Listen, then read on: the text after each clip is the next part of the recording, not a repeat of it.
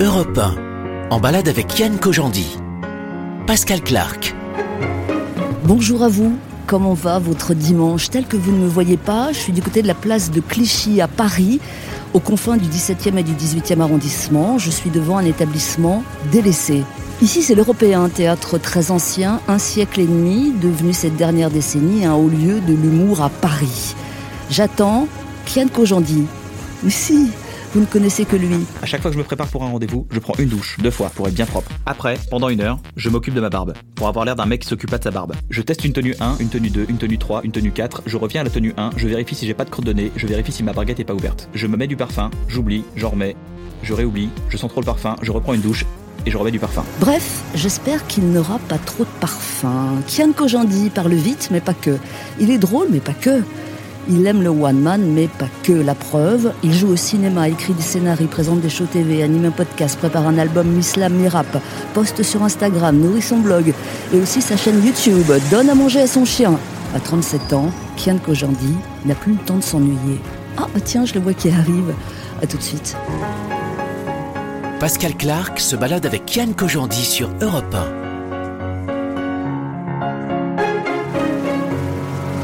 Salut Kian Kojandi.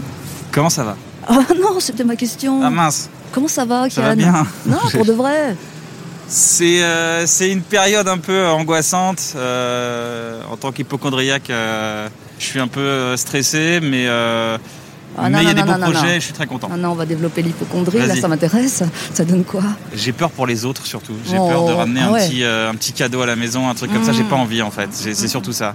Moi je me dis bon, euh, voilà, j'aurai deux trois courbatures et ça va être compliqué, mais j'ai pas envie de ramener les gens pour les gens fragiles et tout. J'ai pas envie de ramener quelque chose. Euh, C'est ça l'histoire. On va passer une heure et demie ensemble, euh, Kian Kojandi. Est-ce que c'est long pour vous, une heure et demie? Non. Non non, ça, Sérieux? dé- ça dépend. Ouais, ça dépend, vous mettez la pression. Ça dépend. On peut faire des, des minutes très très longues et des, et des, et des 4 heures passionnantes. Il y aura du mouvement, euh, il y aura des voitures, il y aura du rythme et aussi il y aura de l'introspection. Ça va comme bande-annonce? J'adore. Ok. Euh, regardez ça, bah, vous connaissez bien cette salle, on va y rentrer dans un moment. C'est l'Européen à Paris. Euh, retour sur les lieux des crimes. Alors à l'affiche, euh, Kairon, votre copain. Il y aura Mhm. Jonathan Lambert aussi, votre copain. De toute façon, c'est tous vos copains. Ouais ouais. Et puis non. Non, les salles n'ont pas rouvert euh, comme envisagé à une époque. Euh, nouveau coup sur la tête, j'imagine, pour toute une profession. Est-ce que c'est grave? Oui, euh, c'est- compliqué. On peut pas dire que c'est grave, parce qu'il y a quand même des corps euh, de, métiers qui sont beaucoup plus touchés. euh. C'est pas grave pour un artiste de pas jouer, mais c'est grave pour tout ce qu'il y a autour du métier artistique. C'est-à-dire, moi, je pense surtout à mes équipes qui travaillent dur et là qui, qui sont empêchés de travailler. Il y a tous ces gens, euh, des promoteurs en, province essayent de vendre des spectacles et qui euh, dépendent de ça et ce sont des structures qui vont s'écrouler. C'est tout un, c'est une sorte d'effet domino en fait qui va, y avoir dans les prochains mois, les prochaines années si ça ne rouvre pas rapidement. Donc c'est- surtout ça auquel faut être vigilant. Et puis c'est toute une économie aussi qui, euh, par exemple à l'européen, quand- je joue mon spectacle à l'européen, c'est aussi des, restaurants qui sont remplis de gens, de la vie, des bars. C'est, tout, ce truc non essentiel de la culture qui fait que qu'on peut qu'on peut euh, qui est lié aussi à un spectacle. Un spectacle c'est aussi une fête avant, euh, c'est une fête pendant, mais c'est aussi une fête après et c'est euh, Ouais, surtout de votre public. hein. J'ai entendu dire que votre public était particulièrement euh, jouisseur, buveur. euh. en tout cas bah oui c'est, des, gens qui ont envie de s'amuser. Non, ça fait partie de la soirée. Mm. Vous, bon bah c'est une longue histoire. hein. Votre spectacle Bonne soirée a été interrompu en tournée. Mhm. Du coup, bon, vous avez vu le coup venir, ça, ça reprendra qu'en 2021. Ouais. Est-ce que quand même il y a une frustration au bout d'un moment Euh, Jouer, ne pas jouer, rejouer, courant alternatif Psy- psychiquement, j'ai du mal à ne pas jouer parce que c'est un, c'est, plus qu'un métier, c'est plus qu'une euh, une passion, c'est aussi un besoin euh, euh, vital. Dans le sens où je, je, je, je- je- j'ai de la chance de faire d'autres choses à côté. Je produis des petites, j'ai des petites émissions sur Internet et, et sur, et beaucoup sur de Canal. choses, hein, Ouais, non, mais je fais parler, quelque ouais, chose, ouais, mais qui sont, qui sont très passionnantes. Mais le contact avec le public, c'est quelque chose qui m'apporte un vrai, euh, un vrai plus dans ma vie. Ou c'est comme si c'était, il me manquait quelques molécules d'adrénaline. Et, vu que je les ai pas, j'ai du mal à, j'ai du mal à compenser. J'arrive pas à trouver autre chose qui compense ça. C'est comme une sorte d'addiction que j'ai besoin de, de, de, de- soigner. Et du coup, l'amour des gens, le rire, provoquer des rires, la validation d'un public tous les soirs, c'est génial. C'est- paraît, enfin moi j'en sais rien, je suis pas drôle du tout, mais euh, provoquer des rires, Ouais, ça c'est c'est mieux que tout. c'est inouï.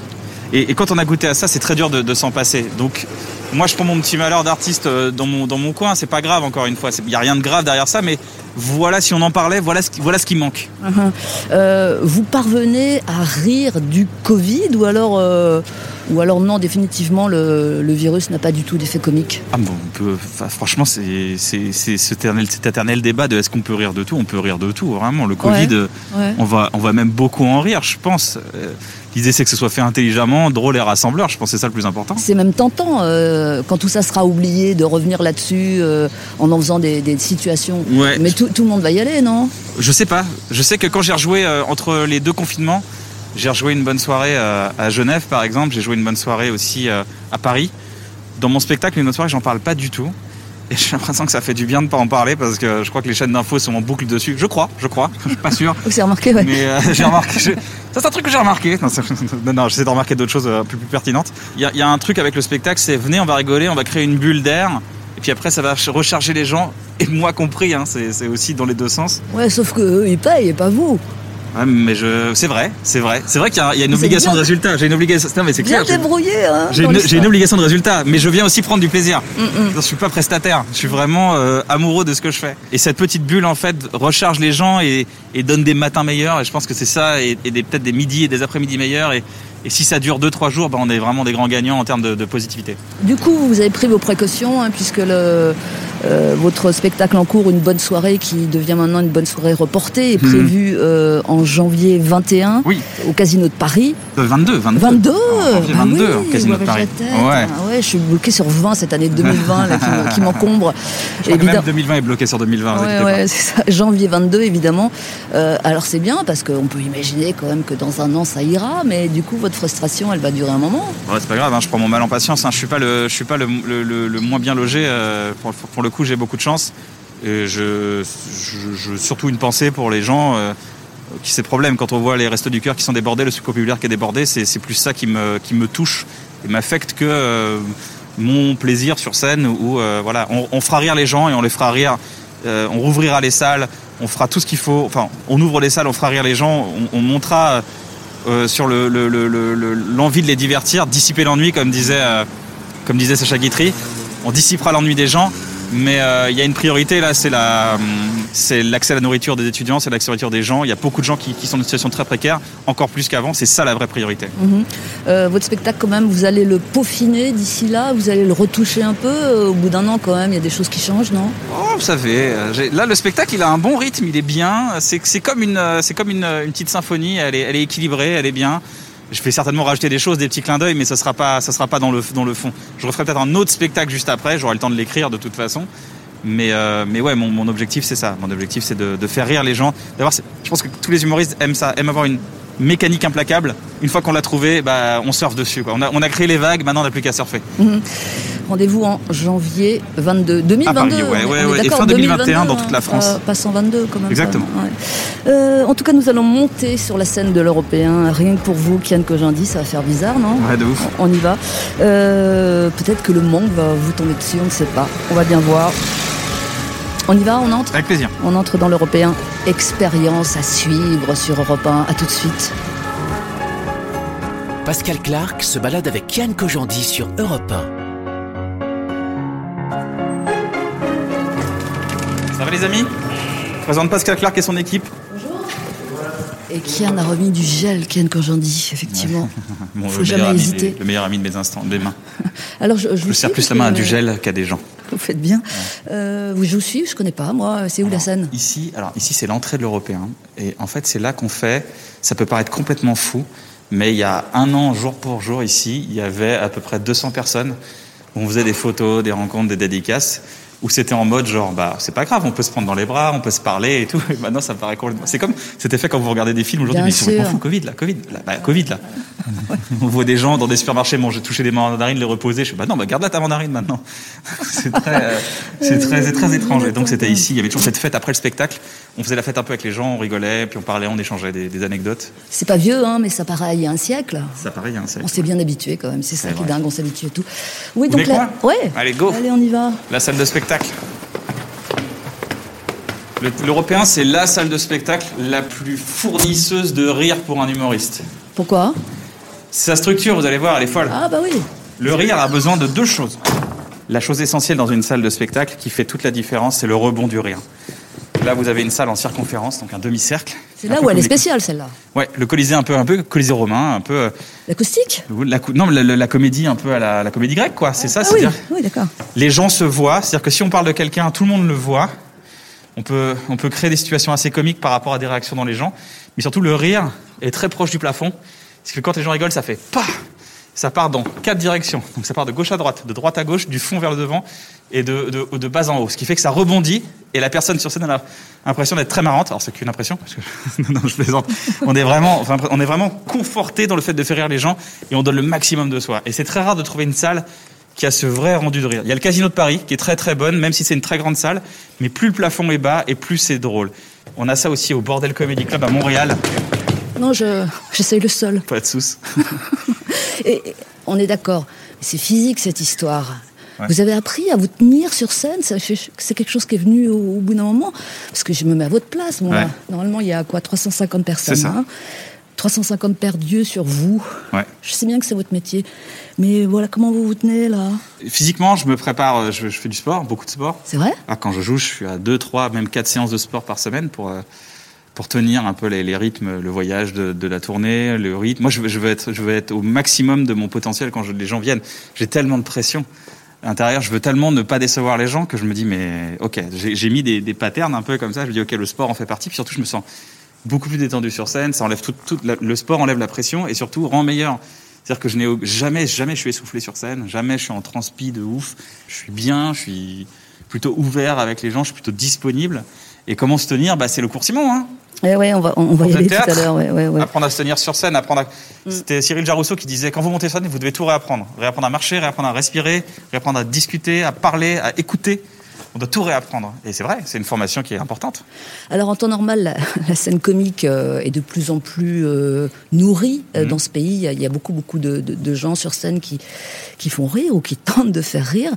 Est-ce que vous vous êtes capable euh, de pointer du doigt votre touche, la Cannes Touch Ouais. Euh, votre, Pourquoi que- Quelle est votre particularité? Est-ce que vous le savez vous? Euh, J'essaye de toujours partir d'une chose qui m'est arrivée, une anecdote vraie dans ma vie, et, et c'est un peu ma quête. Je, je- je mets la loupe sur plein de choses qui me sont arrivées dans la vie de mes, de mes, de trois, depuis que ma mémoire existe jusqu'à, euh, avant trois ans, c'est un peu mort, je vous avoue. Je me rappelle trop pas de la marque de couche que j'avais, tout ça. Je, ça, ça, ça, ça n'existera jamais dans ma Enfin, une tête. couche à 3 ans, j'espère pas. hein. Non, j'ai pas Merci, merci Pascal. Ah bon, Ou- a ou- ou alors il y avait un léger retard. Il y a un léger retard. Il y a un léger retard. Il y a, un- stade anal qui n'a pas été. euh, c'est ça, ça, s'appelle un stade anal Non, c'est ça, c'est Oui, ça existe ou peut, pas ouais. Oui, Je sais pas, ça se trouve, je me trompe oui, aussi, oui, non oui, oui, oui. À côté, euh, non Non, maman, je ne ferai pas caca. Je crois que ça s'appelle euh, ça. C'est genre. Ouais, ouais, donc mais votre vie, ils font tout ça, c'est avec votre vie, c'est votre matériau, c'est normal. C'est ça, ouais. Et puis j'essaie de. de- mais vous, c'est l'écriture, non, votre Oui, mais d'écrire cette situation et surtout d'en trouver quelque chose de de trouver la substance qui va qui va non pas parler de l'anecdote. L'anecdote est un prétexte à parler de quelque chose de plus universel.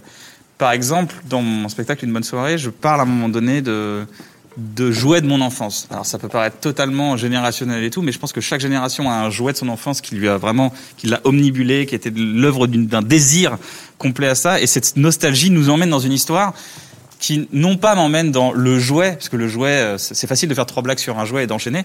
Moi, c'est de dire, de revenir à cette époque-là et de revenir à l'époque ensuite de mon père, c'est-à-dire de, de revenir dans mon enfance, dans l'enfance de mon père et de considérer que toutes les enfances se croisent et on fait la personne que je suis aujourd'hui. Et de vous regarder aussi. bah, grave, j'apprends Ouais. grave sur les. En fait, j'apprends grave sur les erreurs de mes parents et ça m'apprend à les accepter, à les pardonner et à pas les reproduire. Alors vous avez le masque euh, 60, Oui. hein, euh, comme on est à la Vous radio. je avez le tellement bien bossé, Pascal Clark, c'est tellement incroyable. Vous bossez trop bien vos fiches. Non, je le découvre. Mais oui, mais c'est super. Et donc c'est ici qu'a eu lieu la soirée euh, 60, euh, Oui. numéro 2, 60 artistes en 60 minutes, une minute par personne, concept canadien. Euh, c'est cruel ou c'est jouissif comme concept? C'est les deux. Et c'est pour ça que ça, ça, ça fonctionne, Bah, c'est-à-dire c'est- que t'es les c'est- deux en c'est même temps. pimenté, quoi. C'est Ouais. c'est pimenté. On peut pas. euh, C'est euh, c'est c'est pimenté, quoi. Ça, ça- dans la préparation, c'est- je pense que les, les artistes quand ils viennent ici, ça les excite de se dire waouh, c'est un concept. J'ai une, minute. À moi d'être pertinent, à moi d'être fort, ouais. d'être, d'être touchant, d'être drôle. Vous me voyez venir ou pas Un petit peu? Allez-y, dites-moi. Ah bah, Allez, je vous laisse venir. Je vous laisse, je vous laisse venir. Je vous vois. là. Je vous vois arriver. Bah, je vous donne une minute là. Bah, je vous ai pas prévenu et c'est en impro, donc ça n'a rien à voir Ouais. avec l'émission. Mais voilà, on vous donne une minute. Euh, Boris, euh, Boris Pachinski, le réalisateur, tu peux faire partir le chrono. Vous n'êtes pas obligé d'être euh, drôle forcément et on se forcera pas à rire. Mais vous avez une minute devant vous. Vous êtes sur scène à l'Européen. On vous donne le top départ. 3, 2, 1, top. C'est l'occasion de se recueillir aussi sur, euh, sur les gens qui nous ont aussi quittés. Et euh, j'ai euh, récemment pensé à une chose. J'ai mon père qui est décédé il y a 7 ans maintenant. Ça a toujours été une- quelque chose d'assez fort dans ma, dans ma tête. Ça a résonné dans mes rêves, ça a résonné dans ma manière de respirer la nuit. Donc il y a des, blocages qui sont arrivés. Donc il y a un vrai manque qui est arrivé. J'ai dû travailler sur ce deuil. Et je m'imaginais de me dire, ce serait. J'ai cette phrase qui, je pense, tous les gens ont quand ils ont perdu quelqu'un de cher, c'est de se dire euh, je donnerais tout pour que, euh, pour que cette personne revienne au moins une heure. Et, c'est fou que ça, ça arriverait, et que je serais chez moi en train de faire la vaisselle et la porte s'ouvre et c'est mon père qui revient. Je lui dis comment ça se fait que tu es là?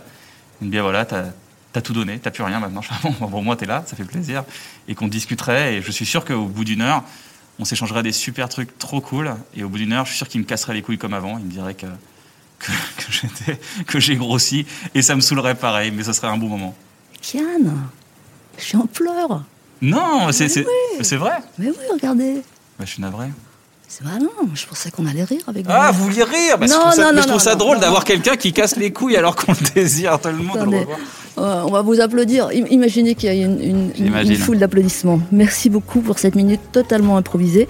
Euh, on va bouger, Ken Kojandi. Oh. On va partir à la source.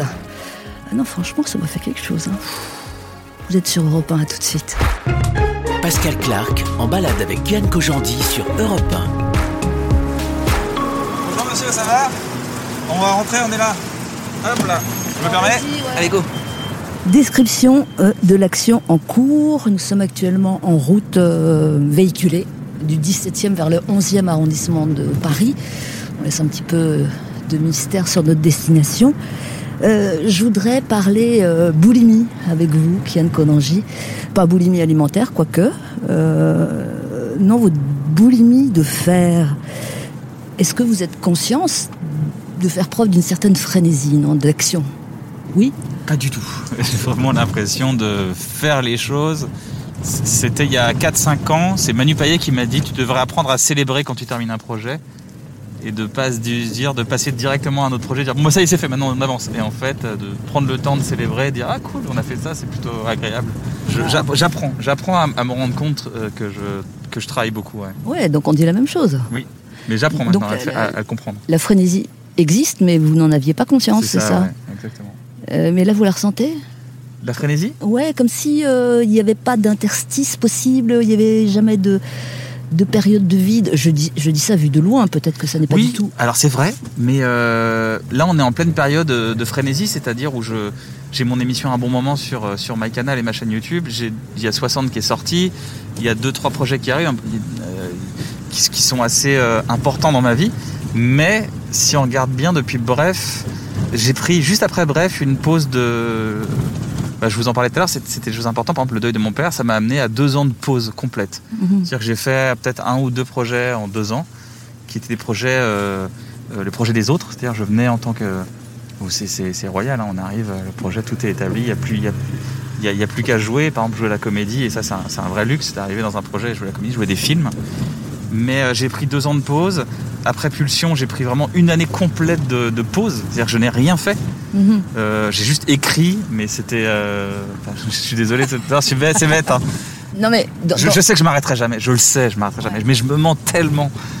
mais j'ai pris trois, hein, trois ans de pause en. 10 ans, je trouve ça bien en fait. En, en global, trois ans de pause et sept ans de travail euh, où vraiment on compte plus les heures, j'aime beaucoup. Non, mais l'idée, c'est. C'est parce que ça vous rassure de travailler ou alors c'est parce qu'il faut que ça sorte? Il faut que ça sorte, c'est fou, mais dès que j'ai une idée, je veux qu'elle existe parce que j'y crois et je veux que.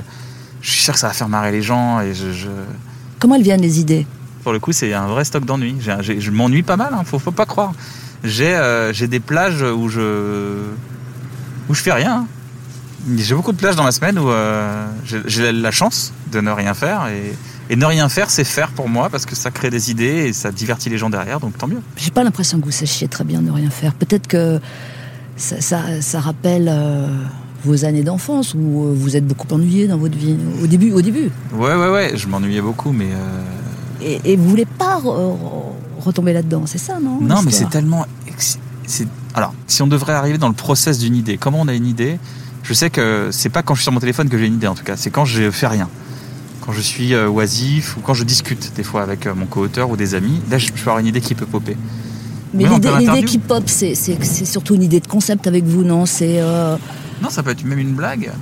J'ai, euh, je peux vous sortir mon, mon carnet de blagues. et puis ah ouais, carnet de blagues. Alors numérique, hein. Bah ouais, ouais, j'avoue, Ouais. ouais. c'est plus pratique maintenant. Même si je suis très, très stylo et carnet. J'adore acheter des carnets. Moi aussi. Acheter des nouveaux carnets. J'en ai fini un, mais alors qu'est-ce que j'en ai acheté? Ils servent pas donc. Bah, C'est le potentiel de faire en fait qu'on achète. C'est pas du tout, euh, c'est pas du tout du papier. Alors, van en vrac. Alors c'est, pas drôle, hein. Mais euh, vous voulez, vous voulez un truc drôle? Bah, si j'ai le choix, comme j'ai pleuré tout à l'heure, ouais. Ok, d'accord, on va euh, faire un truc drôle. C'est marrant les gens qui disent euh, on a fait l'amour comme des bêtes cette nuit. J'ai l'impression que jamais, ils ont jamais vu des animaux faire l'amour, ça dure 32 secondes. Comment elle est venue celle-là J'aimerais bien Je le sais savoir. même pas, c'est genre des gens qui en fait, c'est genre, ouais, on a Ah fait oui, l'amour non, comme non, des il y a- bêtes trois fois de suite. Waouh, ça fait clairement 1 minute 30. Ça, C'est vraiment pas ouf. Alors là, il y a deux options. hein. Soit vous regardiez un, un documentaire animalier quand c'est venu. Non mais Soit ça fait partie de cette culture de, du- de- des gens parfaits dans laquelle on est un peu baigné depuis euh, longtemps. On avait longtemps cette perfection du genre euh, euh, faire l'amour toute la nuit, c'est cool. C'est dur de faire l'amour toute la nuit. C'est 8h30, hein. c'est énorme. Ouais. Hein, on, on va dire. euh, après, quand on s'en rend compte, quand on commence à faire l'amour dans sa vie, on se dit, mais ça dure pas 8h30 du tout. Franchement, j'ai fait un bon petit 8 minutes. C'était pas mal. ça dure pas 8h30 avec vous? Ça, bah, pas, pas encore, en Ah tout là cas. là, Peut-être qu'il faut déçue. travaille. Ah. Non, mais un- ça peut être un 8 minutes sympa avec un avant, un 30 minutes cool avant, un 25 minutes après, mais le, le délire, euh, ça va pas non plus chercher dans les 8h30. Hein. Mhm. Et si tu le fais trois fois, ouais, c'est cool. Tu peux dire, il y a vraiment une heure et demie. On a fait l'amour toute la nuit. Arrête. Ne mens pas aux gens. On arrête de mentir. Stop les mensonges. Là, je pense qu'on n'aura pas mieux. Hein. Et on va s'arrêter là pour cette séquence. Franchement, pas Donc voilà, peine. voilà ce que Ouais, j'ai. Je me dis, un jour, faut que ça sorte ce truc-là. Donc c'est sorti sur Europe 1. Voilà. Je comprends. En, en- en- en exclu, on peut dire. Totalement exclu. Et quand vous l'entendrez un jour, euh, vous saurez que. Voilà, vous, avez vu le, le, la- le- comment ça s'appelle? Le- On dit s'appelle le germe, non C'est ça le, Oui, le germe, la, jeune euh, pousse, la jeune pousse de cette blague. Ça se trouve un jour, ça sera un film. On n'est pas des bêtes. Ce sera sur le sexe. Voilà, sur ce, euh, nous sommes donc euh, en voiture, nous nous dirigeons vers euh, une source, une sorte de source précisément dans votre vie, Kian Kanjandi. Mais tout de suite, c'est le moment d'écouter le, le disque que vous avez choisi et qu'on va diffuser tout de suite. Qu'avez-vous choisi d'écouter? Don't Stop Me Now de Queen. Mhm, Pourquoi? C'est la musique qui fait clapper les gens, qui les fait applaudir en début de spectacle. Et c'est une musique universelle parce que j'ai joué un peu dans, on peut dire, dans toute la francophonie, euh, même dans, dans- j'ai joué dans, un peu dans, dans, dans- dans divers pays du monde entier. Et euh, dès qu'on met Don't Stop Me Now, les gens se mettent à applaudir. Donc il y a une sorte de magie, une magie d'émotion, une envie de participer qui se crée derrière cette chanson, de d'activer. euh, Ouais, Vous savez que ça a été étu- étudié. Il paraît, ouais, j'ai Ouais. vu un article là-dessus. C'est en mode majeur ce morceau et c'est euh, 150 BPM. 150 BPM. Ouais. Ah, c'est bien, hein. c'est c'est un peu plus par que le cœur. Ouais, un peu plus. Et voilà, tout ça, ça donne un, un sentiment de bien-être. Bah c'est ça alors. Essayons. mais voilà. c'est vraiment euh, personne n'applaudit n'applaudit pas. Tout le monde applaudit. Don't Stop Me Now par Queen. C'est le morceau choisi pour vous ce matin sur Europe 1 par Kian Kanjandi. À tout de suite. Tonight, I'm gonna have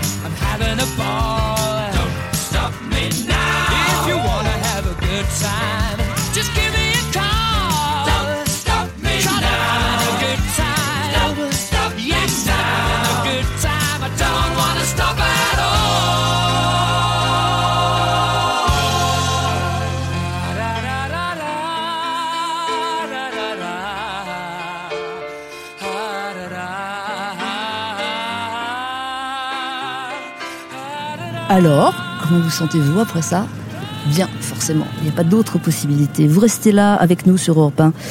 On revient tout de suite, c'est promis. Pascal Clark en balade avec Yann Kojandi sur Europe Merci, monsieur. Merci monsieur, c'est trop cool. Nous sommes devant l'un des plus anciens cours de théâtre de Paris, nonagénaire, fondé en 1925 par René Simon. Yes. Alors, exemple de grands noms ayant suivi le cours Simon, Gérard Philippe, Michel Morgan, Louis de Funès, Maria Cazares, plus récemment Michel Piccoli, Stéphane Audran, Françoise Fabian, Jacqueline Maillan, j'ai un peu fait des rimes, Ouais, ça marche bien. ou encore euh, Florence Foresti, Jean-Pierre Bacry. Pour se lui là?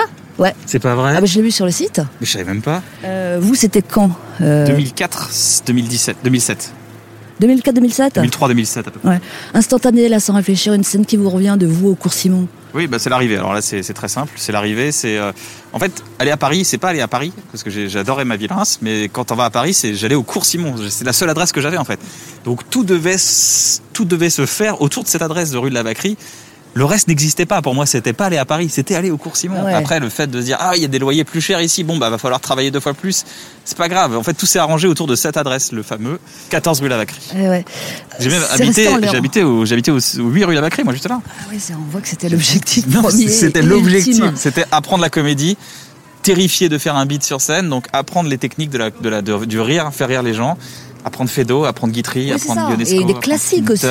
Molière, apprendre Ouais. tous les Shakespeare, lire, apprendre à lire aussi, parce que je savais pas lire avant. Vous avez tout appris ici J'ai beaucoup appris sur l'humain. J'ai beaucoup Pourquoi appris. sur l'humain Parce que c'est un concentré de, de tout. En, en trois ans, vous voyez tout. Vous avez euh, de l'amitié qui se crée, de la déception, euh, de la trahison, euh, de la passion, de l'envie, de la créativité, de, la- de- de célébrer une œuvre qu'on a réussi à monter avec rien. Il y, a, il y a tout ce concentré de métier en trois ans. C'est une formation. C'est surtout une formation sur ce qui va se passer dans, dans le métier plus tard. Ouais. Il y avait qui avec, avec vous en cours? Euh, Il y avait un mec qui s'appelle Patrick Pillard que j'adore, qui est toujours mon ami, euh, qui est un des meilleurs amis que j'a- que j'adore, que j'ai rencontré ici et euh, on s'est pas quitté depuis 15 ans maintenant. Ouais. Mais pas d'autres gens qui sont devenus comédiens, connus Euh, Il y a que vous, quoi non, mais ils ont tous des carrières. En fait, être connu, c'est pas un, ça, c'est, c'est- ah que, que les gens connaîtraient? Oui. Je, genre, je sais pas, mais en tout cas, ils sont tous à travailler et faire ce métier. Encore une fois, dissiper l'ennui des gens, et c'est ça le plus principal. C'est moi, vraiment c'est votre définition hein, de, de, de, de Dissiper l'ennui des gens. Ouais.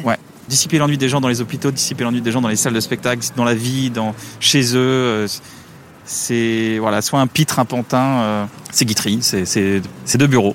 Parfois, quand, on apprend la, la comédie comme ça, la comédie au sens large, hein, ça comprend aussi le drame, euh, il y a des registres qui se dessinent. Mhm. Est-ce que pour vous c'était le cas déjà et quel était le vôtre? J'étais un comique tout de suite, on a vu que j'étais un comique, mais? Pourquoi, euh, Pourquoi est-ce qu'on a vu ça?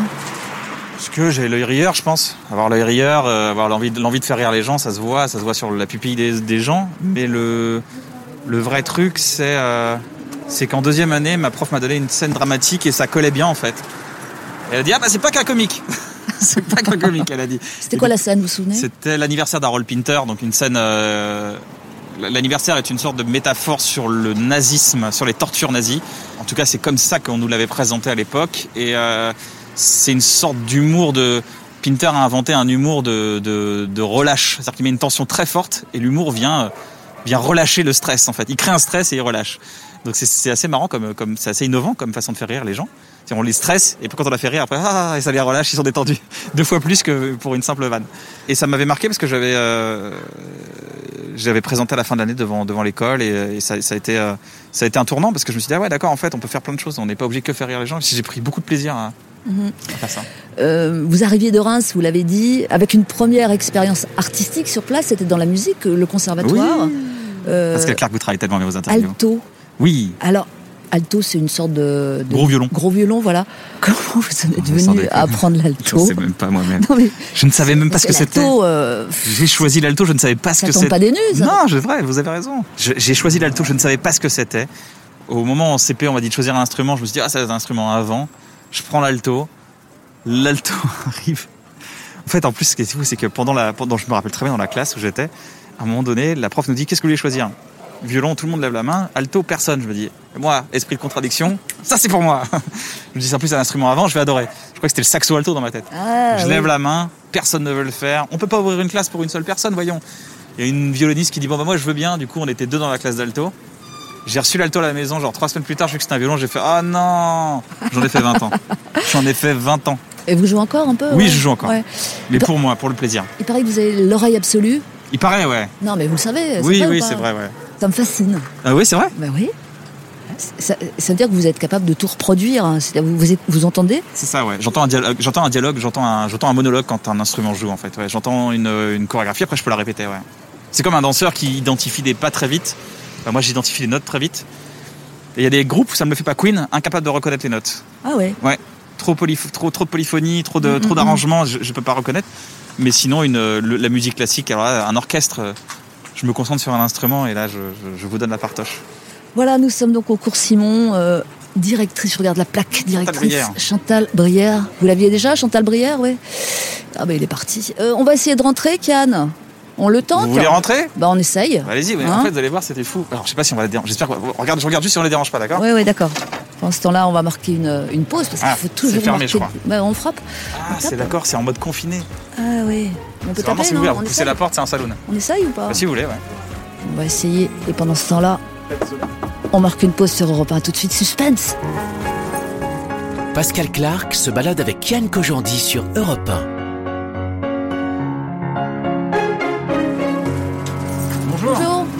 Peut rentrer, vous croyez ou pas Ken, j'étais un ancien élève du cours. Et en fait, je, suis, euh, je passais dans le coin. Et C'était pour parler du cours, mais vous êtes en mode confiné là, c'est ça Ah d'accord. Mais Vous avez euh, l'interview pour Europe 1, c'est pour ça que je peux parler de mes débuts. Ok, oui, oui. C'était euh, comme le, avec euh, Michel Denisot, vous avez fait un truc. Exactement, ouais, carrément des Je me souviens. Ouais, cool. Ça sentait la clope avant ici, hein. Ah ouais Ouais, bah, c'était On avait le droit de fumer avant Ici Mec, c'était euh, Ça- fournisseur officiel de sinusite ici. Ah ouais, carrément. Bah, de ouf. Ah mais maintenant c'est même plus devant et tout. Bah, tant mieux, tant mieux, c'est bien. Qu'on a besoin d'air quand on est acteur. Bienvenue à la maison. Ça t'a plu 62 Charmé, merci mec. Bah, c'est la maison ici, hein. Ouais, c'est ça. Hein Vas-y mon pote, vas-y, je vais juste prendre un autographe pour un de mes amis. Attends. Ok, mais par contre. On ne vous dérange pas, hein Non, non, tu me déranges pas, je t'en prie. Ouais, Mais, je suis fan. mais c'est gentil, mais comment tu t'appelles Jason. Eh ben, enchanté. Je, je vais prendre un snap. Vas-y mon pote. Hop. J'ai fait une vidéo. Et voilà. Yes. T'as un stylo, Jason J'ai pas de stylo et donc Qui a un je suis désolé. Vous avez un C'est vrai que stylo, à, ça fumait à fond devant, genre. De euh, malade. Mec, j'avais, mais j'étais voir, hein, il y avait un, là-bas, il y a un mec pour les sinusites et tout. Il m'a Ouais. dit, vous fumez? Je dis non. Il me dit, bah, vous avez Non, des je sinus de fumeur. Mais euh, il y avait aussi l'air de rien, En cours, quoi. pendant les cours, hein. Pendant les cours. Mais oui, c'était abusman. Je vais en trouver un. Ah, mais maintenant, nous, euh, vraiment, c'est.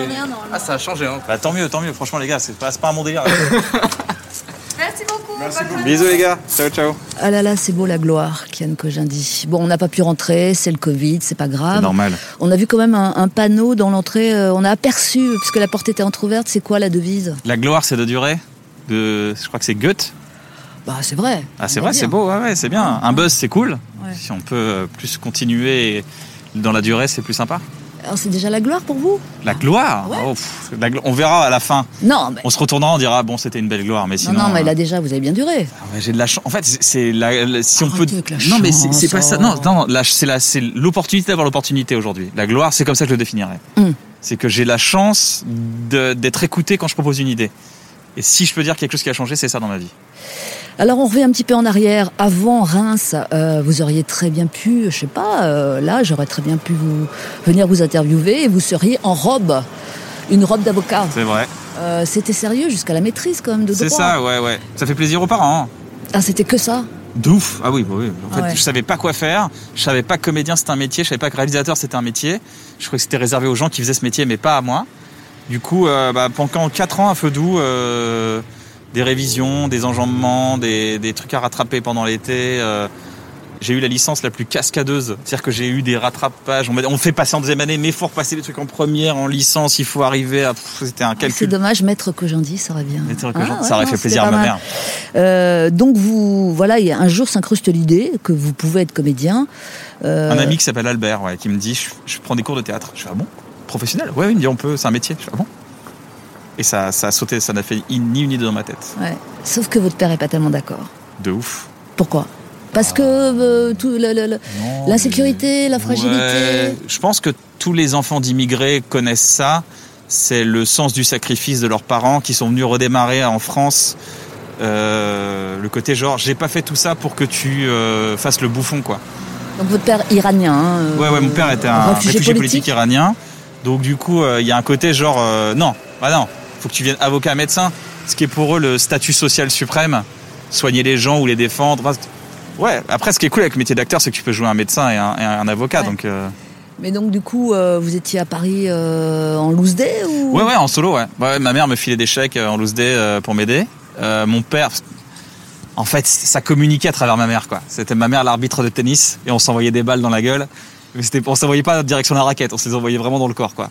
Donc euh, ça a été euh, une période très compliquée. Puis jusqu'au jour où il a, il a compris que que je ne reviendrai pas à Reims et que je, je vais continuer ça parce que parce que j'avais un sens à ma vie et je pense que c'est une chance unique. C'est un sentiment qu'on vit pour la première fois et c'est tellement intense qu'on ne peut que l'identifier. Dire, ça, c'est tous les matins. Ça, je veux faire ça tous les matins. Ça, c'est tous les matins. Je veux pas. euh, Déjà, je- après, il y avait des indices. hein. Je faisais du montage à la maison, je faisais de la danse, je faisais de la musique, quand même, je faisais des choses artistiques, des, de la création et de la créativité depuis que j'ai depuis que j'ai 12 piges, quoi. Donc, euh, même depuis que j'ai 9 ans, j'ai des premiers rôles au théâtre. Sauf Je- que ça restait aléatoire évidemment. C'est un métier. euh, Ouais, mais tout est aléatoire. Il y a le... ah, Quand on a une maîtrise de droit, enfin il y a- il y, a des circuits qui sont Non, je plus suis pas d'accord codifiés que d'autres. Je suis non pas d'accord. Il n'y a, pas de vérité dans le, dans spectacle. Il y en a, il y en a, dans- il y en a nulle part. Jim Carrey avait dit un truc sur son père. Son père était euh, acteur et son père a décidé de choisir une voie plus classique. Et au bout de 20 ans, il se fait virer de sa société. Et Jim Carrey prend la conclusion de dire, euh, bah voilà, il a, il a choisi le- la sécurité. Et même dans la sécurité, il était, il s'est rendu compte que c'était pas sûr. Donc, euh, pendant que je le fais, je le fais comme un, comme une fronde, comme une, une sorte de rébellion d'enfant à son père. Ça, c'est sûr. Mais a posteriori, si j'avais été avocat aujourd'hui et que mon père est mort depuis 7 ans, mais pour qui je serais avocat aujourd'hui? Je serais avocat pour lui, pour que son dimanche à 14h devant ses invités, ils disent mon fils est avocat ou devant dans son magasin. Mais c'est quoi C'est 20 minutes de gloire dans sa bouche? Et moi, ma vie, elle elle est comment? Mais il y a que moi derrière mes yeux. Et c'est cette conclusion que j'ai a posteriori de me dire aujourd'hui, je, je, suis- je suis pas avocat pour moi, mais surtout je suis acteur pour moi. Ces moments de bref que ça a basculé. que- Ouais. Ouais, de fou. hein. ouais. Grosse réconciliation au niveau de bref. ouais. ouais.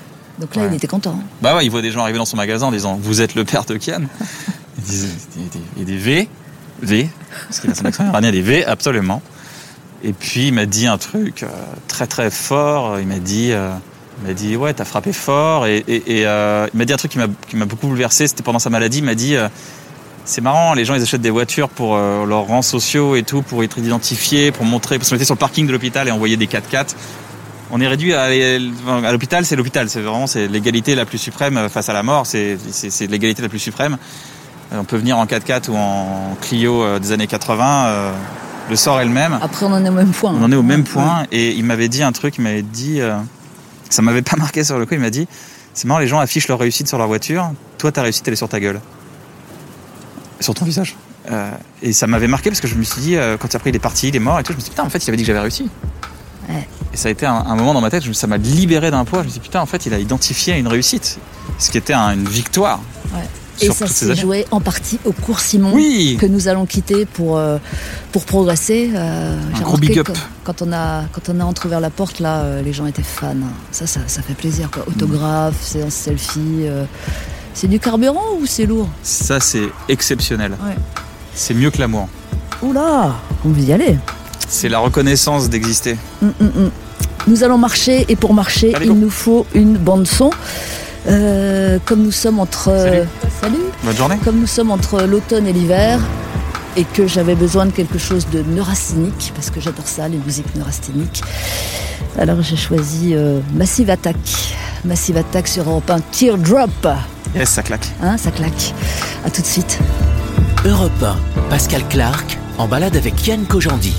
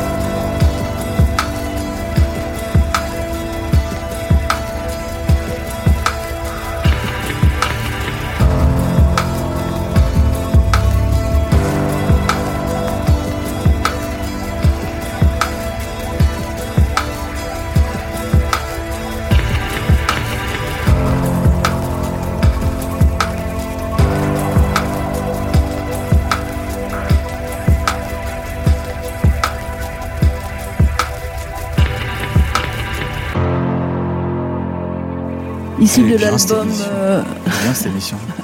redites-le. On discute dans Paris. Ah oui, oui. Issu de l'album Mezzanine, Massive Attack, Teardrop, What Else? A tout de suite, on revient. Nous sommes en marche, là pour le coup, c'est une émission où on se balade et parfois c'est à pied, c'est maintenant. Vous allez comprendre pourquoi sur Europe 1 tout de suite. Pascal Clark se balade avec Yann Kojandi sur Europe 1. On balade avec, on balade à pied et les pieds sont ceux de Kian Kojandi, des baskets. Pointure 42 et demi, euh, entre deux toujours. Ah, c'est ça, ah, 42 et demi. Jusqu'au ouais. bout. toujours entre deux. Ça vous ressemble bien, 42 et demi. Exactement.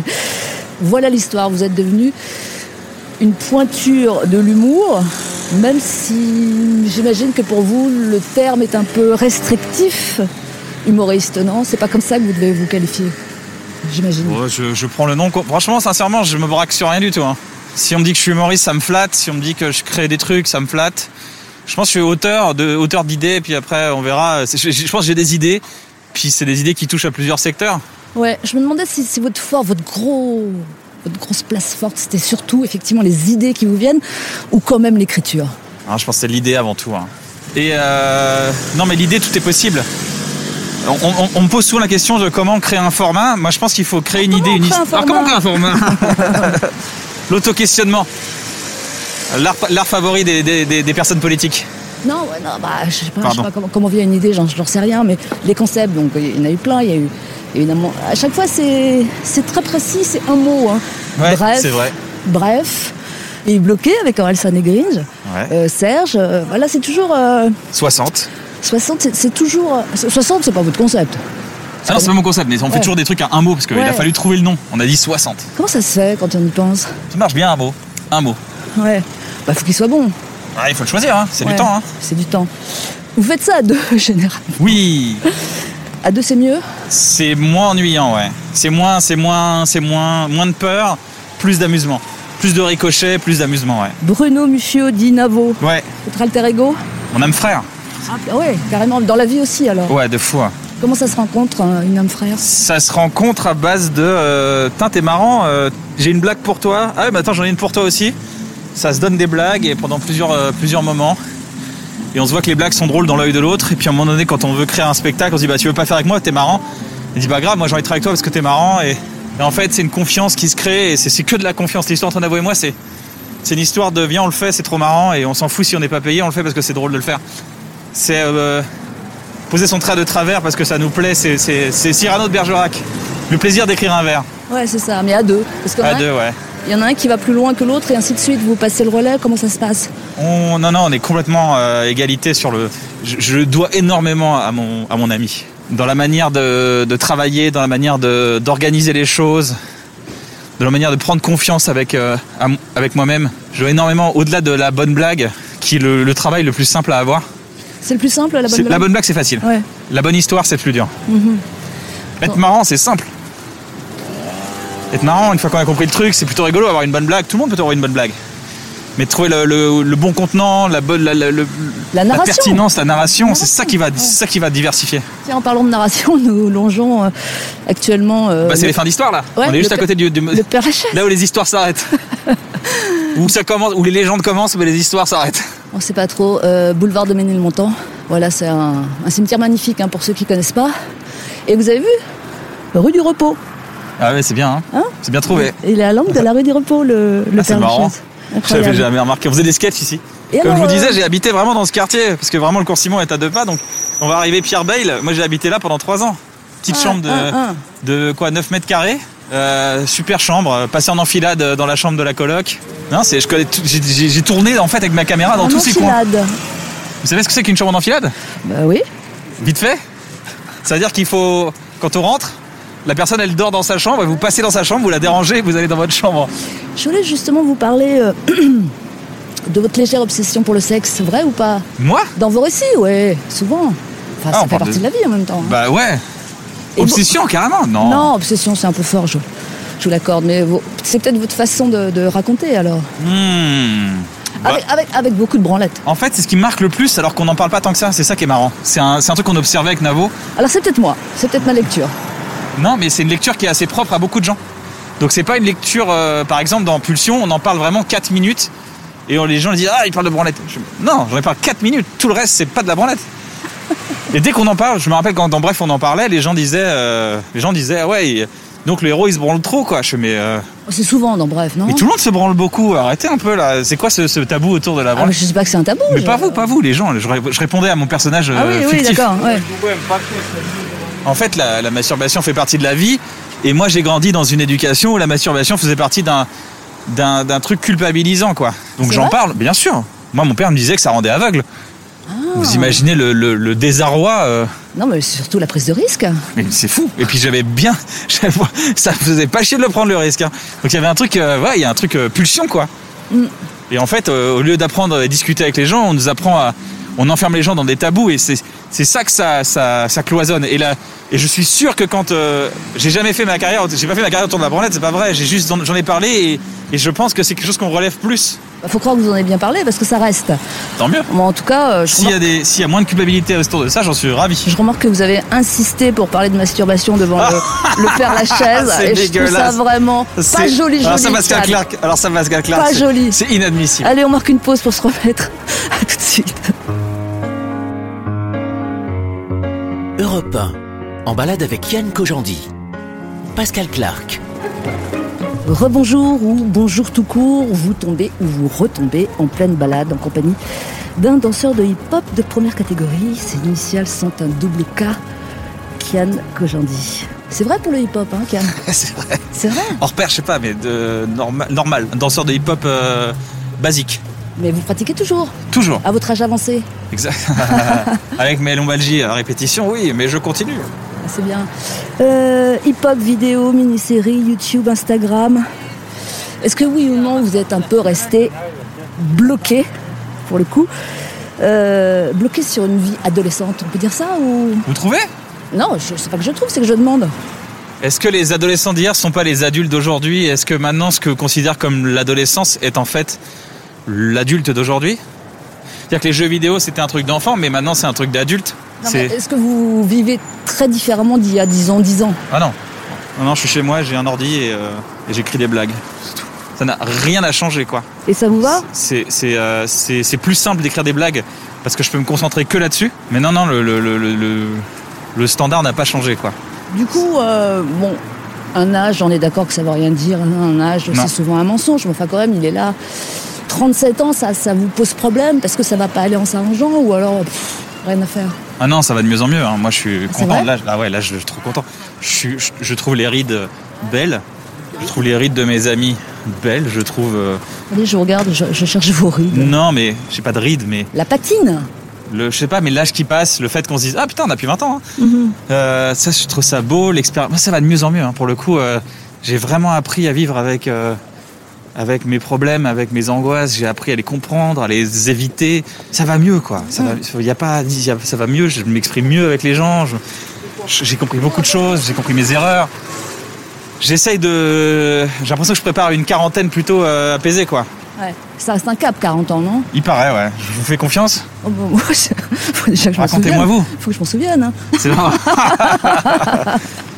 Euh, professionnellement, euh, professionnellement, ça se passe quand même très très bien pour vous.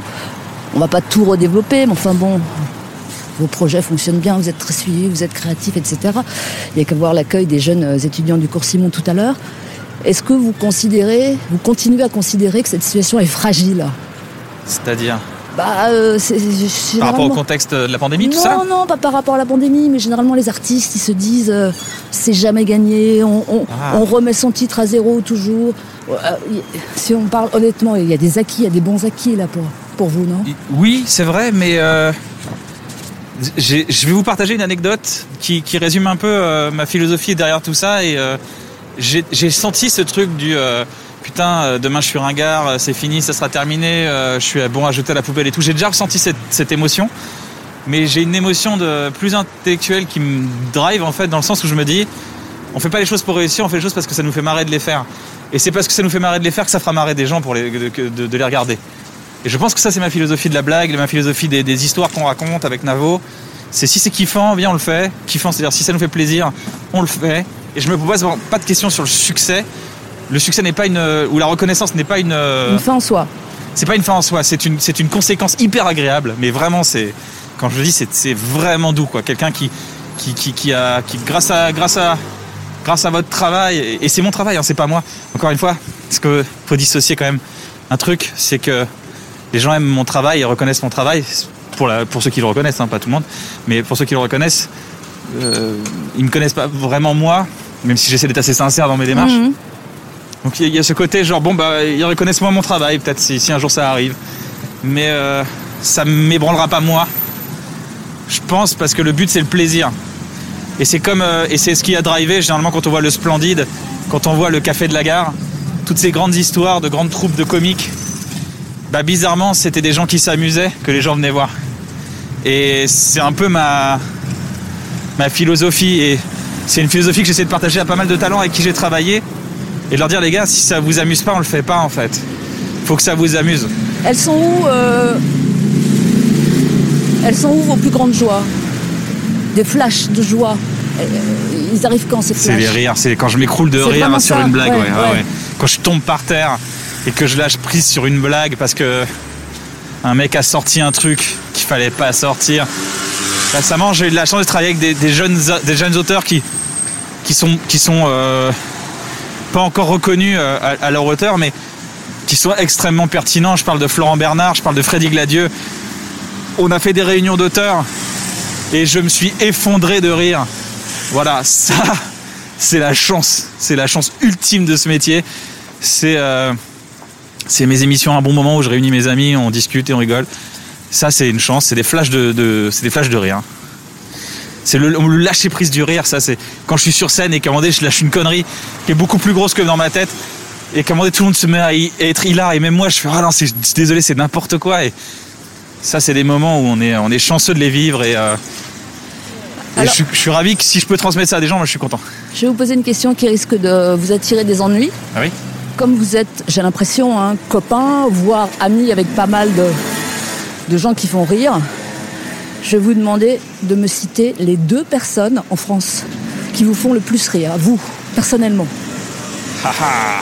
j'ai envie de les choisir et j'ai envie de les mettre à l'honneur et j'ai envie de profiter Non, de cette tribune pas. non mais je calcule pas mais vous font rire, c'est tout. Point barre. Bruno Muschio me fait rire, Navo me fait ultra rire, c'est en permanence. Il a toujours le trait d'esprit qui me bouleverse, que je me dis ah c'est tellement audacieux d'avoir dit ça. Et euh, Ah ben il en reste plus qu'un, c'est malin. j'adore euh, Ah, j'aime bien aussi. en ce moment, en, de- en- non mais en ce moment en 2000, euh, là en 2010, euh, 2020, là il y a Bertrand Huskla qui me fait extrêmement rire. Vous connaissez Bertrand Huskla? Oui, je le vois sur les réseaux. Incroyable, pertinent, drôle, extrêmement bien joué, formidable.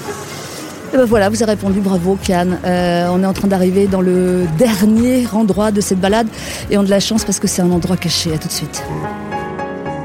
Pascal Clark se balade avec Yann Kojandi sur Europe Post-apocalyptique. vous, avez, vous gardez l'essence ici. Ouais, ouais. J'aurais dû passer par en bas, mais. euh, Voilà. Pas par ici. Bonjour. Bonjour, Sylvain, enchanté. Caché, caché, mais trouvé. Et voilà, les restaurants ouvrent pour nous, c'est ça la situation. Là c'est une vraie, ça c'est une vraie classe. Ouais, ouais. Donc c'est un endroit euh, bah, qu'on trouve, la preuve, mais au fin fond du, du 20e arrondissement. Ouais. C'est incroyable. Je crois que c'est une ancienne imprimerie, il me semble. Ah c'est possible oui. Ouais, ouais, j'ai vu ça. Et donc ça sent le QG pour, euh, pour vous, non, C'est habituellement pas un QG, non, non, Non. c'est un endroit que j'ai découvert. euh, alors, je sais Mais plus là quand. Je crois que c'est là. Voilà. C'est là. Hop là. Oh là là, qu'est-ce que c'est beau. Alors, c'est pas un QG justement, mais c'est un des endroits que j'ai que j'ai j'ai découvert entre les deux confinements. Alors ça ressemble, ça pourrait ressembler à une maison de campagne. hein. C'est ça exactement. Euh, nous sommes sous verrière, une immense salle qui évidemment euh, est fermée. Bonjour. Bonjour. Vous allez bien? Voilà. Et, Heureusement euh, qu'il y a la possibilité de d'emporter hein, la nourriture. Bah oui, de- ils ont développé tout un. En fait, à la base, je, je- je suis venu ici pour un, un brunch. Moi, je suis très brunch. euh, Je suis très euh, très brunch. Tout ce qui est dimanche, 11h brunch. euh. Non, mais je- je- j'ai été ch- charmé de l'endroit, de la gentillesse avec laquelle les gens nous ont reçus ici. et, euh, et de la qualité des produits. euh, voilà, c'est un coup de cœur. Donc euh, je me suis dit, bah tiens, pourquoi pas, euh, vu qu'on parle d'un restaurant, avec grand plaisir, on va parler de cachet. Très bel endroit. En plus, ils livrent euh, maintenant des, des, des, des produits, des choses comme ça, puis c'est des produits de très très grande qualité. Euh, voilà, donc je, je partage un peu le- au l'expérience que j'ai vécue. Ouais. Et puis il faut donner des, des- des coups de main au restaurant. Je pense que c'est une Le urgence coup de absolue. Euh, coup, de, coup de cœur, coup de main, voilà, ça va ensemble en ce moment. Ils aiment la qualité, et ils, se, et ils font les choses avec goût et qualité, donc c'est ça se, ça se soutient de A à Z. Bon, Kian, il faut que je vous parle d'un projet dont on n'a pas encore parlé. Dites-moi. Euh, c'est un projet qui n'est pas sorti, mais on peut quand même écouter un titre. Euh, c'est un, un- un disque, un disque de, entre le slam et le rap. Ouais. Ça s'appelle euh, À l'horizon des événements. Oui. Et il y a un titre disponible, on va l'écouter tout de suite et on en reparlera après. L'autre Cannes. Et oui, il y a un autre Cannes qui a un peu percé déjà dans cette émission. Trou noir. Hein Mhm. On écoute. Pascal Clark en balade avec Yann Kojandi sur Europe 1. Je veux pas en rester là. Je veux, euh, je veux rebondir, comme une envie de guérir, comme une envie de pas mourir. J'ai passé une année entière dans un trou noir, et si je fais rien, bah, il y aura toujours cette trappe sous moi. Ok. J'étais en surcharge, j'en ai eu plein le dos. L'impression d'être retourné à ma rentrée de sixième, où tu prends tous tes livres, des coups de pression dès le matin tôt. Maintenant, je peux tout supporter sans problème. Et, euh, et j'ai appris aussi. Ouais, la détresse m'a distribué là les idées. Ça se concrétise, concret triste, ouais, ça c'est validé. Les fantômes de mon passé viennent se nourrir de mes angoisses présentes. Jardinier de plantes mélancoliques, triste, réant, errant, moment fort comme terreau, arboré fièrement mes défaites. Ouais, tout l'inverse d'un héros. Toujours un train de retard. Et sans billet. Au final, je sais pas ce que tu voulais de moi, peut-être juste tu t'ennuyais. Pas envie de mourir comme Avicii, sortir des sons comme une envie mais écrire des phrases réfléchies comme Da Vinci atteindre la postérité. Je suis le genre de gars qui on disait qu'il fallait être millionnaire à 30 ans. Et encore à l'époque, j'avais de la chance parce que c'était encore des francs. Je suis le genre de gars qui cherche son téléphone portable alors qu'il est dans sa propre main. Limite, je vais aller sur Google et je vais taper où est mon téléphone portable. Je sais, c'est comme ça. Des fois j'ai peur. Et c'est tout. Des fois je suis heureux aussi. hein. Et c'est tout. J'avais rien demandé à personne, moi. Moi je suis le genre de gars, j'aime inviter mes amis à aller seul dans la pièce d'à côté. Ça me rassure comme l'enfant que j'étais. J'aime être seul, j'aime m'ennuyer, j'aime l'ennui. J'aime qu'on entende mon message, mais je veux pas savoir ce que tu penses de moi. C'est pour ça que j'essaie de rester discret, pas laisser la place à un seul regret. J'ai critiqué les beaufs, les gars avec leur cigarette Johnny. Alors que j'ai réussi à repleurer grâce à la mort de Johnny. Ouais, merci, ça a été malade. Maintenant je veux plus souffrir, je veux une tristesse banale. Je veux pas de vagues. Je veux pas d'un lit de rose, ni être zen sous zéro. Que je veux c'est repartir à zéro, se droit au but, sans errer, travailler sans arrêt. Je veux compléter mon art et comme un taré. Puiser jusqu'à tarir, la source devenir une boîte à rire. Plus que tu me dises, mec, qu'est-ce qui t'arrive, il est temps que tu t'arrimes. Que tu te relèves, que tu réanimes tes pensées réelles, tes pensées malignes. Que tu te sabres de celles que t'as haï, que tu te redises merci, que tu te casses, que tu recommences, qui t'a changé de pays. Sans toi, je survis. Sans toi, je revis. Tous ces conjoints qui ont transformé nos alcoolites en alcooliques. Passez votre chemin. À mes amis toujours là. Gauthier, Navo, Patrick, merci d'avoir été là. Je revois la lumière. Je revois là où reprend le cours du temps. Je suis à la limite. À l'horizon des événements. L'autre Kian, c'est très émouvant. Kian Merci, c'est gentil. Euh, c'est un premier morceau, il y en aura 11 autres, c'est ça? C'est un album? exactement. Ouais, ouais, je travaille sur une, un- une sorte de. de- J'ai du mal à dire ouais, je travaille sur un album. C'est assez nouveau pour moi de faire ça, mais c'est un projet musical que j'avais envie de créer depuis longtemps parce que c'est là d'où je viens, c'est la musique et, et j'ai trouvé le, le- le bon partenaire, Clément Lib, qui euh, avec ses compositions m'a accompagné parce que j'étais fou, j'étais froussard à fond là-dedans ce projet. Ah, vous n'avez pas composé? Euh, non, non, j'ai pas Il a vraiment composé la Mhm. musique. J'ai été attentif à la composition pour euh, que ça qu'on aille dans le même sens tous les deux. C'est pas. Et puis dans l'écriture aussi, j'ai, plongé un peu. C'est, un peu le. Ça va surprendre, ça va surprendre. J'espère, j'espère. Ouais. J'essaie toujours de faire quelque chose que je ne sais pas faire, et pour le coup, euh, c'est ce que je fais depuis des années. Donc, euh, c'est encore un nouvel, un, nou- un nouvel, euh, un nouvel art. Mm. Que, que, que, que voulez-vous explorer? Là, je parle dans la thématique. Hein. Ça s'appelle Trou Noir, l'autre Kian. Ouais. Euh, vous voulez vous livrer différemment? Euh, oui, oui, oui. C'est, plus, c'est encore, c'est encore, ça va encore plus loin dans la sincérité où j'ai toujours été. euh, j'ai toujours livré des, anecdotes avec sincérité dans, Bref ou dans, plein de choses que j'ai pu produire. Euh, donc là, c'est, euh, c'est cette période, vous savez, tous ces instants qui créent un trou noir dans la vie, puis ce côté, ce retour, c'est surtout un retour à la vie. euh, d'aller bien quoi donc euh, j'ai- écrit tout ça j'ai cristallisé ça j'en ai fait un objet musical et euh, c'est un peu un ovni je vous avoue même dans ma vie je pense que de manière globale ce sera plus un ovni Et puis j'espère que ça, j'espère que ça parlera aux gens et que si ça peut les aider, bah, j'en serais ravi. Tous les morceaux sont sur cette thématique-là. Il y a des choses très très drôles aussi. Ah ouais? Ouais, ouais, je, je suis quand même un, un sacré trublion. je m'amuse à me faire rire les gens quand même. Donc il y a des choses assez, assez différentes. L'horizon des événements. Ouais. On peut essayer de. Moi, je- ça me parle, je vois, je vois des choses, mais vous pouvez essayer d'en dire plus? Bien sûr, c'est le. En fait, il y a les trous noirs dans la galaxie. On a identifié les trous noirs, c'est quelque chose qui existe concrètement. Et en fait, le trou noir est quelque chose qui absorbe la lumière et le temps. Le temps est une donnée, en fait, c'est pas euh, quelque chose d'invisible, c'est une, courbe. Et quand ça va dans le trou noir, tout est absorbé. Et c'est ce que j'ai ressenti euh, plusieurs fois dans ma vie, mais aussi récemment, d'être absorbé dans, un, dans une noirceur terrible et de ne pas pouvoir en sortir. Et l'horizon des événements, c'est la limite où le temps n'est plus absorbé et la lumière n'est plus absorbée. Ce qui fait que c'est le moment où on revit. C'est plus cette sortie du trou noir que j'explique en y étant allé, en disant voilà ce qui s'est passé. Hein. Et euh, vous disiez c'est pour aider. Vous avez ce- cette volonté-là euh, Parce que souvent, vous, vous, vous pensez aux gens, c'est-à-dire euh, effacer l'ennui, comme on le disait tout à l'heure, ça c'est la- votre, défini- votre définition du rire. Ouais. Euh, là, vous, vous mettez, faut y aller quand même, vous êtes à poil, en tout cas sur ce premier morceau, donc euh, vous mettez sur, sur le tapis votre expérience, qui est Mhm. assez dark, et à chaque fois c'est pour aider les gens, votre podcast, c'est un bon moment. vous avez ça en vous quand même, non? Alors ça, c'est une promesse que je me suis faite quand j'étais en dépression. Euh, 25 ans, je fais une grosse dépression qui dure 8 mois, vraiment terrible. Après, euh, après un réapprentissage de la vie, mais euh, ça a duré 8 mois compliqués. Et je me suis dit, si un jour j'arrive à créer des choses qui donnent des indices et qui ouvrent des choses. En fait, j'ai remarqué que tout était très opaque dans, mon entourage de société où tout le monde allait bien, tout va bien, non, faut pas dire. Moi, j'ai grandi dans une éducation où il faut pas dire. Euh, bah, c'est pas grave, ça va pas bien, ça va passer. Euh, j'ai grandi dans une sorte de tabou du malheur et, euh, et je trouve que parler des choses qui vont pas, c'est le meilleur moyen pour qu'elles n'arrivent pas.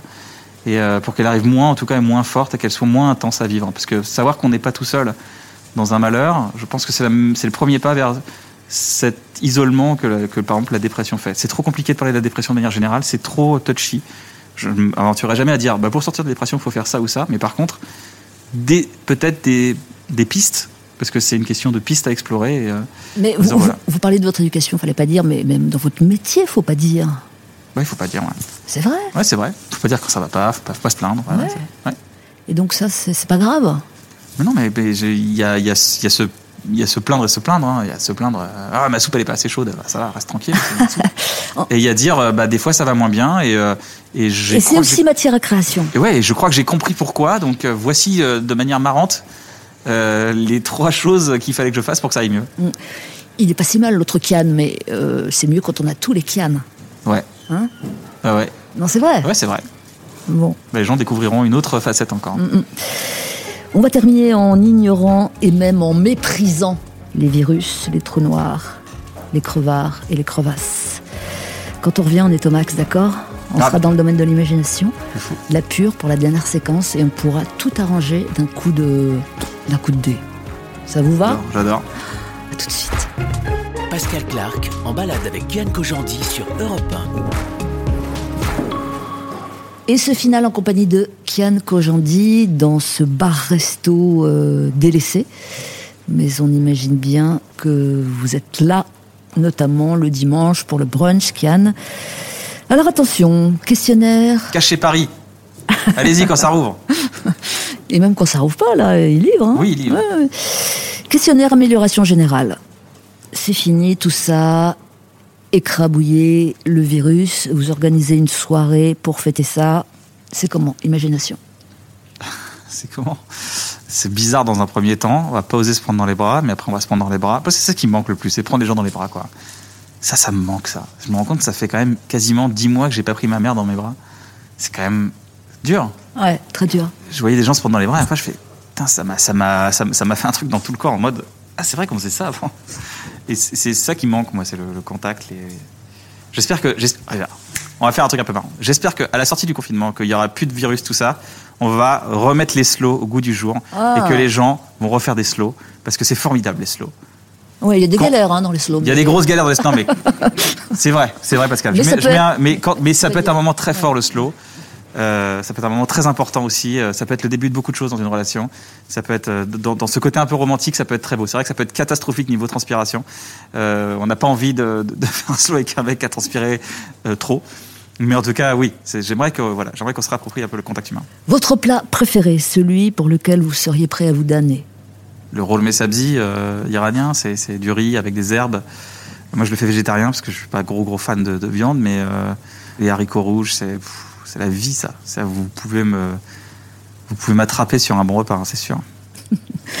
Vous changez quelque chose dans votre physique, c'est quoi? Euh, ouais, j'aimerais bien, j'aimerais bien vivre dans une société où les les euh, les euh, où les perruques sont des accessoires de mode. je trouve ça marrant.